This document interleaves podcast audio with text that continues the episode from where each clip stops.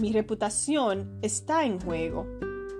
Habla a favor de los que no pueden hablar por sí mismos. Garantiza justicia para todos los abatidos.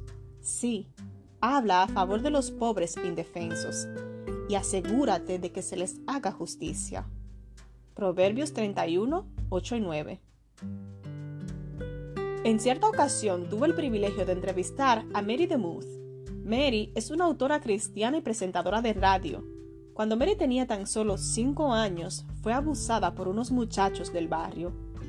Por esto hoy Mary se dedica a orar por otras víctimas y a guiarlas a través del extenso proceso de sanación. Durante la entrevista, Mary y yo hablábamos de su último libro que se titula Nosotras también, y de cómo la iglesia ante el abuso puede tener una respuesta nociva o redentora.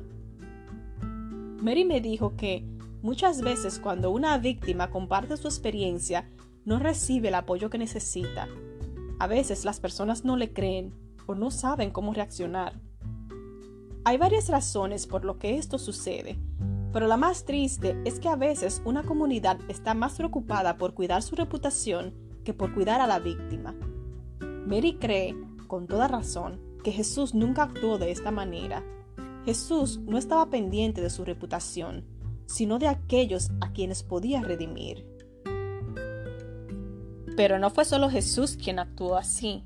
Considera a María, la madre de Jesús. Luego de recibir la visita del ángel, ella contestó, Soy la sierva del Señor, que se cumpla todo lo que se ha dicho acerca de mí. Lucas 1.38 Cumplir la voluntad de Dios destruyó la reputación de María. Una mujer soltera embarazada no era bien vista, pero María amaba a Dios más que a su reputación. También Oseas estuvo dispuesto a sacrificar su reputación por ser fiel a Dios. Dios le dijo, Ve y cásate con una prostituta, y él lo hizo.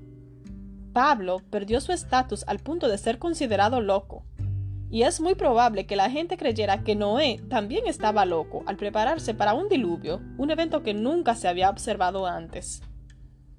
Aunque no hay nada de malo en desear tener un buen nombre, para seguir a Cristo debemos amarlo más que a nuestra reputación, la de nuestra familia o de nuestra comunidad de fe. Si tenemos que elegir entre cumplir con nuestro deber o mantener las apariencias, Pongamos nuestra reputación en las manos de Dios y hagamos la parte que nos toca. En la educación cristiana, Elena de White dice que el mundo necesita personas que se mantengan de parte de la justicia, aunque se desplomen los cielos. Señor, dame la valentía para hacer lo correcto, aun cuando mi reputación esté en juego.